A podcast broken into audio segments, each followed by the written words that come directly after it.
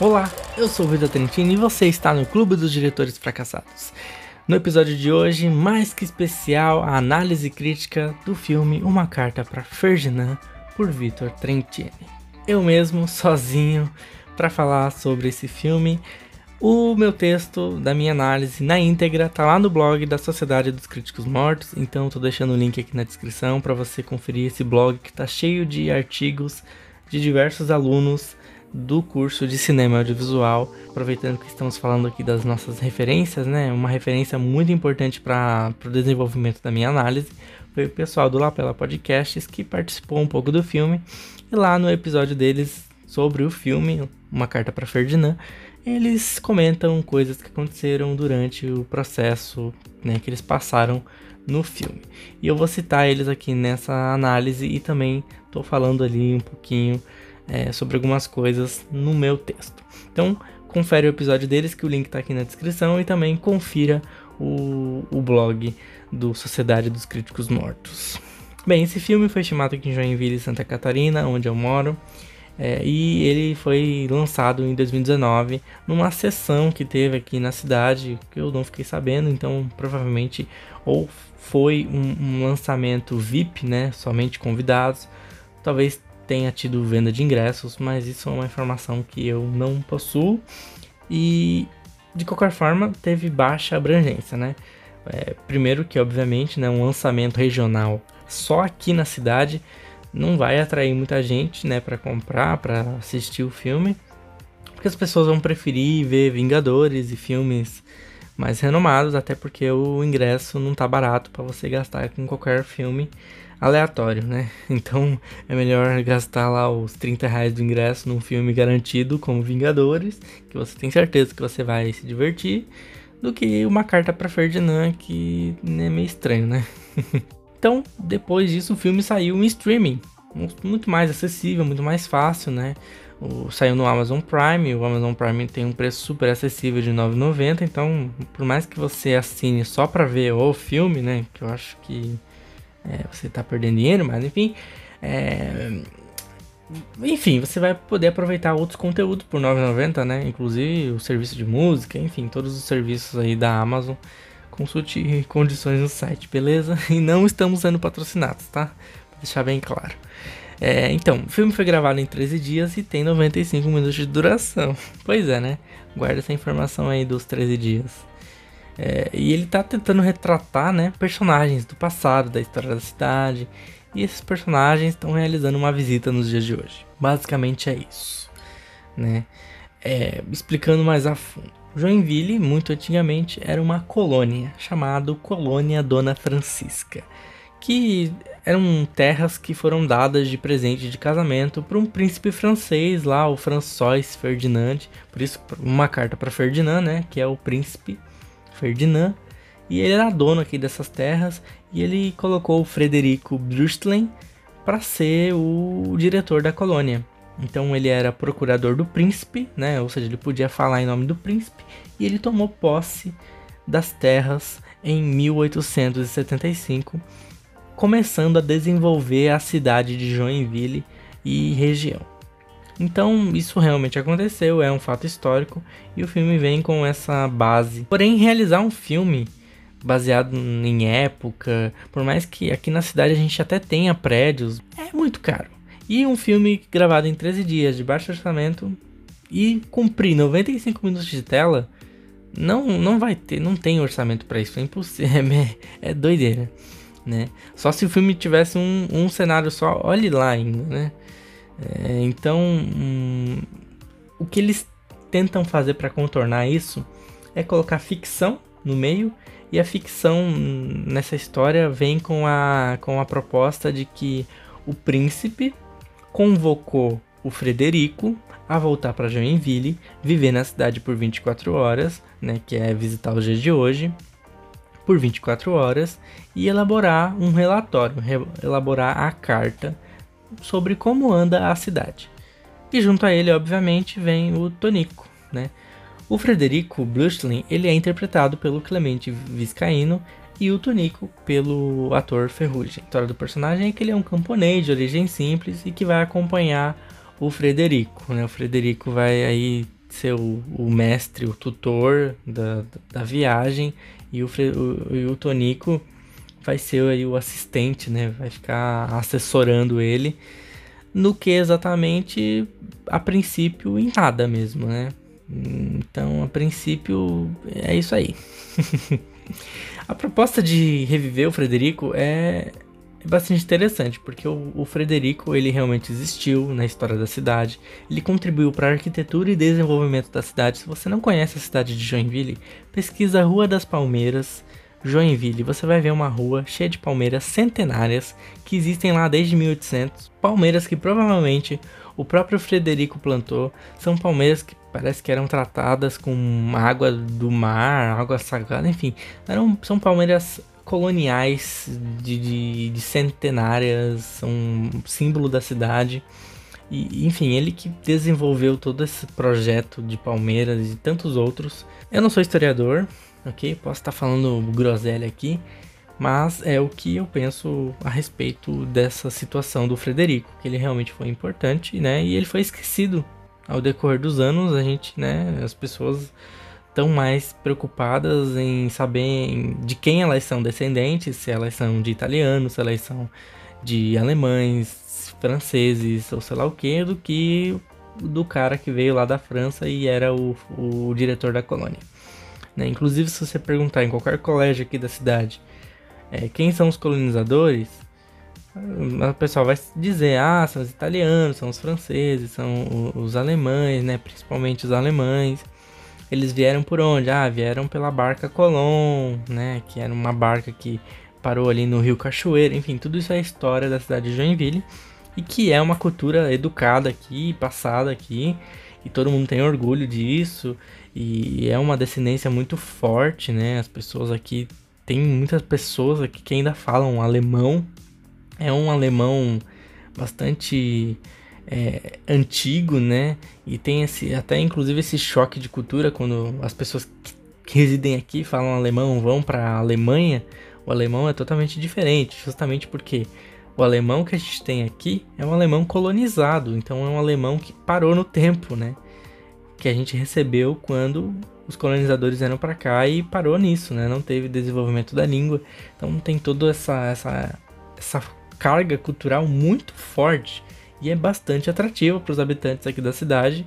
Tem um cara que realmente viveu aqui sendo recontado e mostrado que ele é importante.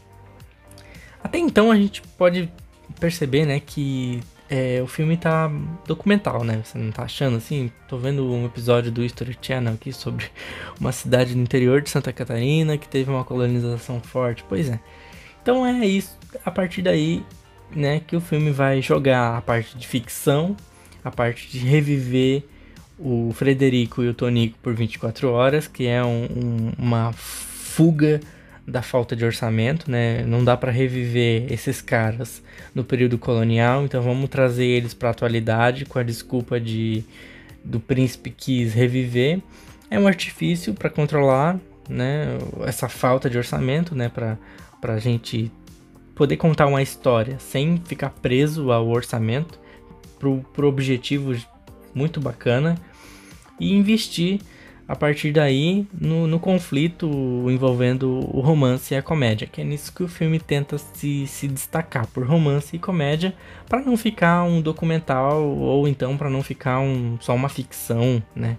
E aí ele vai ganhar aspectos que, que tentam tornar a obra para a família toda. As pessoas de família vão ter interesse em assistir o filme por ele ser engraçado, por ele ter o romancezinho ali, então, isso chama, vai chamar a atenção de algumas pessoas, né? Podemos dizer assim.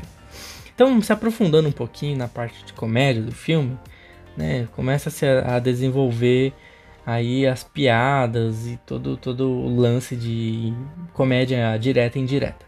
O Tonico é o, o principal, é o, o que, que traz o, o, lado piada do filme. O personagem dele é muito importante para isso, por ele ser um uma pessoa simples e, e, ele vai basicamente comparar a modernidade com a antiguidade e ficar aí jogando esse choque de cultura toda hora na sua cara, como se você já não percebesse, né, que eles são de outra época. E então é o celular, que é o bagulho, é, o que é o celular. Então são essas piadas e que no início são bastante inocentes, são bastante até coerentes, né? Tipo, ah, o que é um celular? Isso é uma coisa super normal. Ah, as pessoas só ficam no celular. Isso são piadinhas que eles fazem no filme, são comentários é, bastante interessantes. Mas começa a ficar exagerado, começa a ocupar muito tempo na tela. As piadas ocupam um tempo desnecessário o personagem começa a perder tempo é, fazendo piada.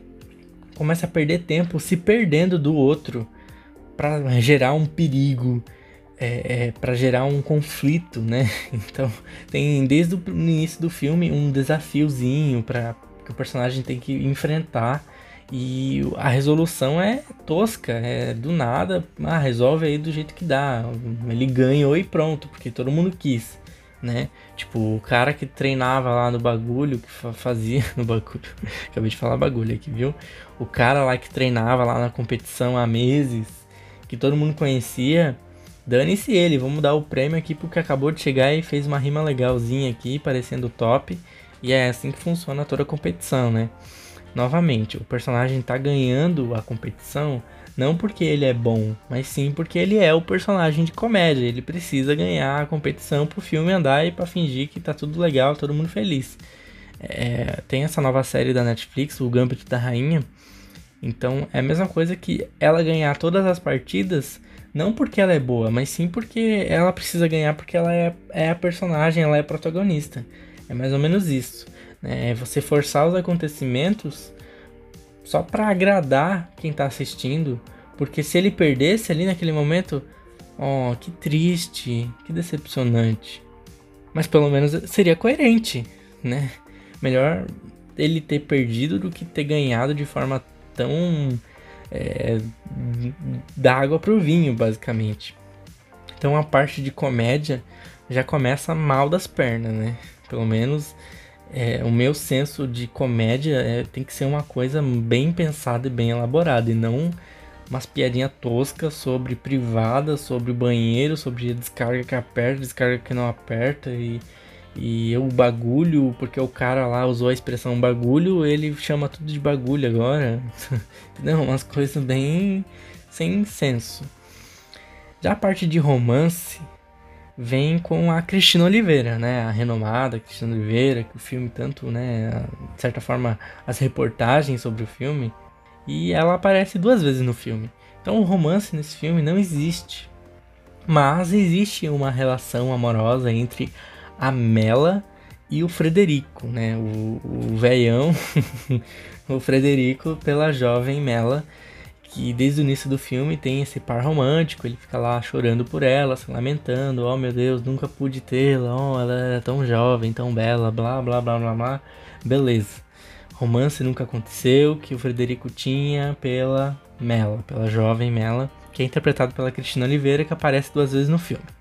Então, essa aparição dela, acho que até os figurantes aparecem mais, é muito preocupante porque isso não dá espaço para que seja desenvolvido, para que seja evidenciado o que está acontecendo ali. E o que está acontecendo ali é que a, a Mela, né, isso é baseado em fatos reais. A, na realidade, a Mela tinha um, um marido, então rolava um triângulo amoroso ali. E o Frederico gostava dessa moça, dessa, dessa, dessa jovem, mas ele não podia ter ela por causa desse triângulo, porque ela era casada, então jurou um triângulo amoroso e que ele nunca te, não teve ela, né? Porque obviamente ele não podia ir lá e, e pegar a mulher do outro. Então é, isso não é evidenciado no filme. Não, não cita triângulo amoroso ali no começo. Ele nem sequer fala, né? Sei lá, ele podia falar ali, ah, pena que ela era casada. Ou o podia perguntar para ele, mas por que você não pode tê-la? né? Nem isso acontece. Tipo, ele só fica chorando por ela e acabou e depois esquece e só relembra que ela existe lá no final do filme. Porque, né, como eu disse, a Cristina Oliveira aparece duas vezes no filme. Né? Tão, tão divulgada a presença dela no filme para ela ser figurante. Um talento desperdiçado. Então, a explicação do motivo dele se lamentar tanto por ela no começo não existe. Explica lá no final com cena pós-créditos e as pessoas que se virem para ler matérias sobre o filme, ver entrevista para descobrir o que aconteceu de verdade, né? Porque você sai do filme perdido. Acontece tanta coisa no final ali, as besteiras que acontecem no final, você sai perdido, você nem presta atenção no, no, no pós-crédito. Se é que a gente pode chamar de pós-crédito, né? E ali é a enrolação final do romance do Triângulo Amoroso, ali uma entrevista com a descendente da Mela falando sobre o, o, romance que realmente aconteceu e que os dois foram enterrados um do lado do outro, tipo, totalmente irrelevante que você fica boiando, né? Mas beleza. Então o filme falha na comédia e no romance, né? Resultando em acontecimentos muito forçados e no final, tudo se resume a fazer propaganda, porque acho que é isso que o filme realmente triunfa, é em fazer propaganda, anunciar os patrocinadores da maior forma possível, né, levando a trama para um desfecho onde todo mundo vai vencer as adversidades sem problema, sem esforço.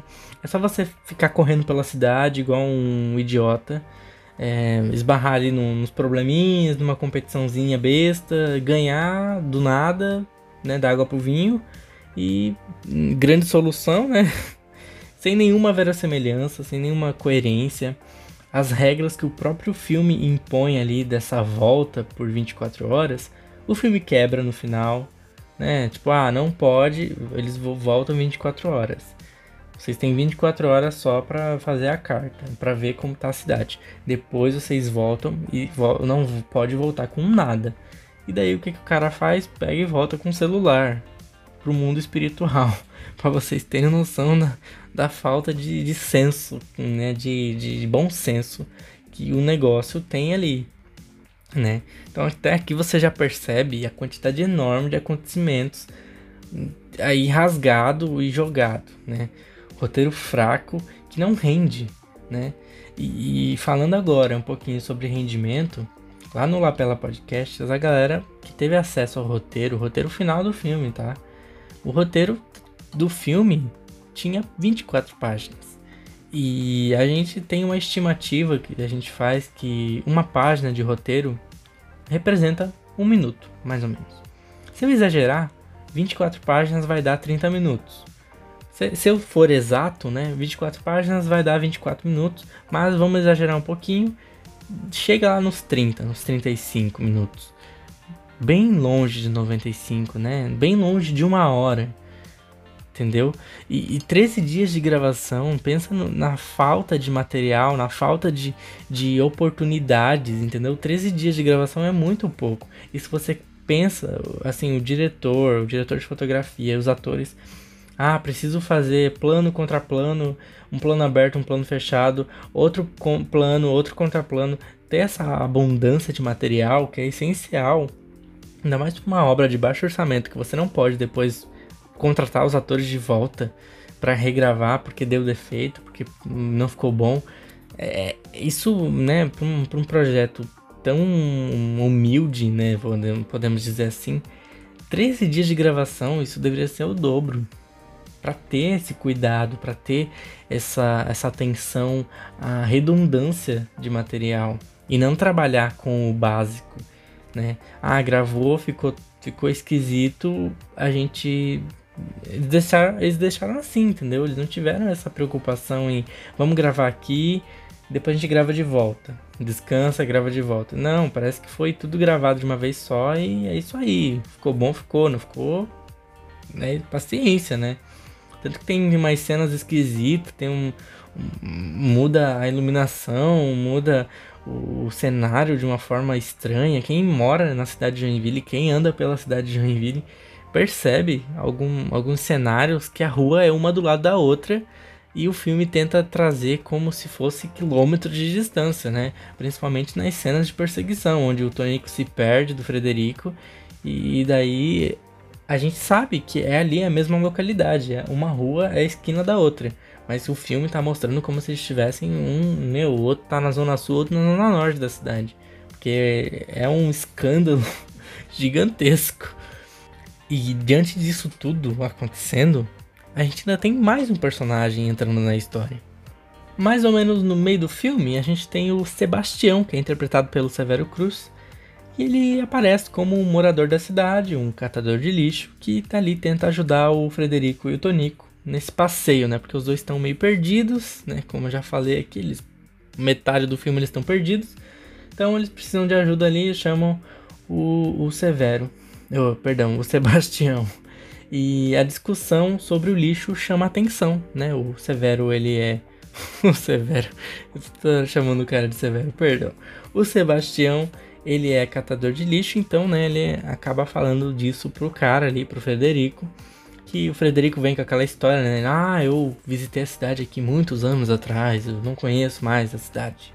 Daí o, o Sebastião comenta, né? Ah, é, isso, exatamente. Que mudou muito pessoas jogam lixo em tudo quanto é lugar. E a gente se pergunta, né? Nossa, o filme tá realmente trazendo um assunto super importante sobre o lixo. Pois é, né?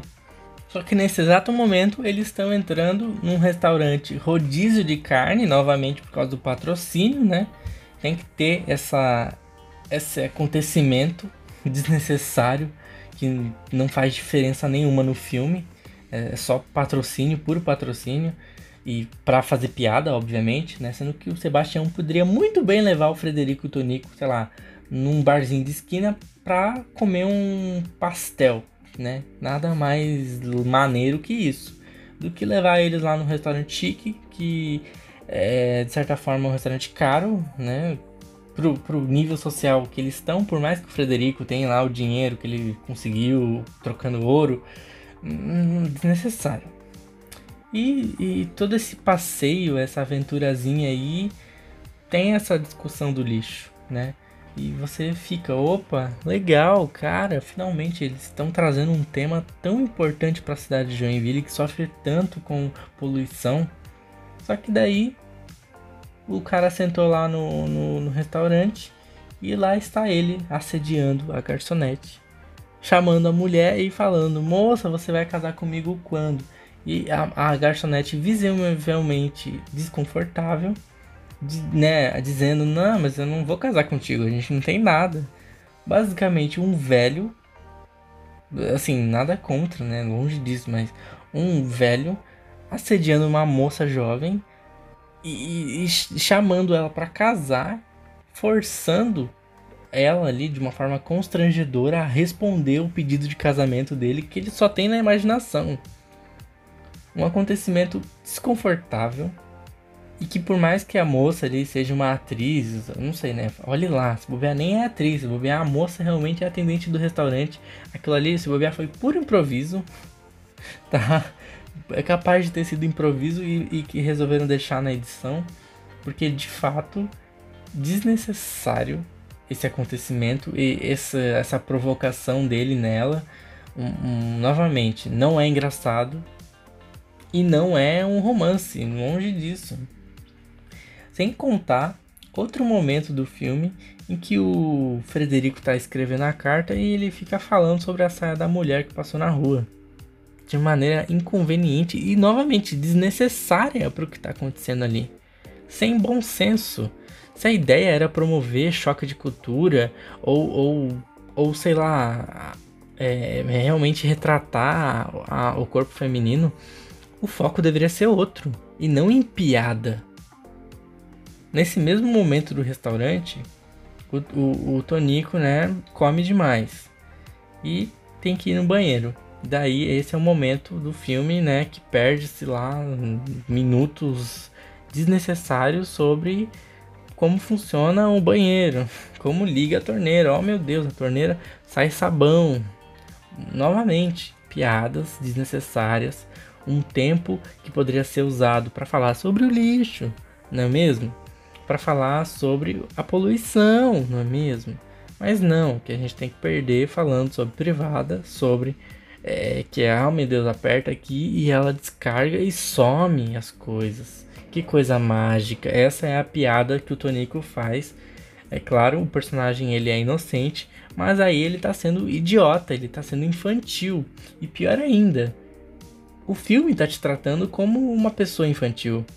Porque se o filme precisa tanto reforçar como funciona a privada, parece que a gente não sabe como funciona, né? Para piorar, ele ainda ousa, né? É, digamos assim, romper a privacidade do próximo para descobrir como funciona. De forma totalmente. De, de, até me parece incentivando as, as pessoas a, a ficar olhando por cima da privada dos outros, né? Porque, gente, é um negócio totalmente desnecessário novamente. Toda essa cena, se tivesse sido deletada do filme, é, eu acho que seria um, um alívio do filme. Ia ser o alívio cômico aliviando o filme, porque de alívio cômico não tem nada nesse, nesse momento. O filme, o filme não, não, não, não ganha nada com isso. E novamente, sai do estabelecimento que acabou de anunciar, acabou de fazer lá publicidade. E novamente, toda, não mais publicidade, o personagem usando o produto, sorrindo, tomando lá o sorvete da patrocinadora. Não que isso seja ruim, mas isso de forma excessiva, abusiva, praticamente na tua cara, assim, ó, toma, produto Jequiti, use, entendeu? Passando em loja, de forma totalmente nada a ver, sabe? Pô, vou passar aqui na frente dessa loja e sorrir, entendeu? Vou passar aqui em frente a, a, a o... ninguém. Nossa, tive uma, uma ideia agora. Passar na frente do cemitério rindo ninguém quer, né? Passar na frente do, da, do negócio de funeral ninguém quer, né? Mas agora, passar na frente da, da madeireira rindo e falando, uau, essa madeira é de qualidade, daí todo mundo quer, né? Então é tudo gatilho para ter um logotipo estampado na tela e para chamar a atenção de uma marca. Da marca X que faz isso e faz aquilo e, e de forma novamente desnecessária. Bem, acho que até aqui deu tempo para vocês terem noção de muita coisa que acontece no filme, né? É, para finalizar, o filme tá propondo essa, essa viagem no tempo e na história da cidade. Na política, ele está tentando promover essa existência de produções fora do eixo Rio-São Paulo, que é muito importante para o nosso país e para o desenvolvimento de uma indústria cinematográfica. Fugir de Rio e São Paulo. É, mas na prática, é um projeto realizado por dois homens que estão achando que só porque o filme deles está na Amazon é porque o filme deles é bom. E que tem importância e que não pode existir crítica ao filme deles, né? Sendo que está na Amazon, né? Tá fora de Joinville, tá fora de Santa Catarina, tá para todo o Brasil. O fato de existir crítica a esse filme é um choque pro Fábio e pro Anderson. Eu sei que o filme tem uma proposta interessante, é uma produção local, com baixo orçamento. Enfim, é, obviamente deu trabalho, mas a gente não pode fechar os olhos e dizer que não tem defeito. Porque tem muito defeito nesse, nesse, filme, tem muito problema. Acima de tudo, a gente não pode promover essa obra como referência. Então a gente tem que ter referência de algo melhor, mais bem feito e pensado. E se é para retratar a nossa cultura, que seja de outra forma. Não precisa ser só é, um romance e comédia. E, e, no final a gente chega a uma conclusão que a carta, né, que tá no título do filme, que é o elemento em que eles mais é o desafio do filme, né, essa carta que o que o Frederico tem que escrever para o príncipe Ferdinand. O elemento mais importante do filme, do roteiro, visualmente, eles dão tanto destaque a isso que no final só serve como fio condutor. E o sentimento é que a carta nunca teve importância. E que, assim como o filme, a carta tá rompendo barreiras, tá né, servindo de é, é, um elemento que tá rompendo a vida e a morte, porque o, o, príncipe pediu. Assim como o filme tenta romper essa barreira do, do Rio São Paulo, no final, a carta é esquecida, dane-se a carta. Nem sei se a carta foi terminada, se ela foi enviada ou não, o que aconteceu, porque o filme dá destaque para outra coisa e se perde. No final, você esqueceu da carta, assim como você vai esquecer do filme. Então este foi mais um episódio do Clube dos Diretores Fracassados. Esta é uma análise feita por mim do filme Uma Carta para Ferdinand. Não se esqueça de conferir esse texto na íntegra lá no Sociedade dos Críticos Mortos. O link está aqui na descrição deste episódio e também de conferir o episódio do Lapela Podcast sobre Uma Carta para Ferdinand, que tem outra visão do filme, mas ainda assim é uma análise bem condizente com o que eu tratei aqui. Certamente agradeço a sua audiência e até o próximo episódio. É isso aí, tchau, tchau.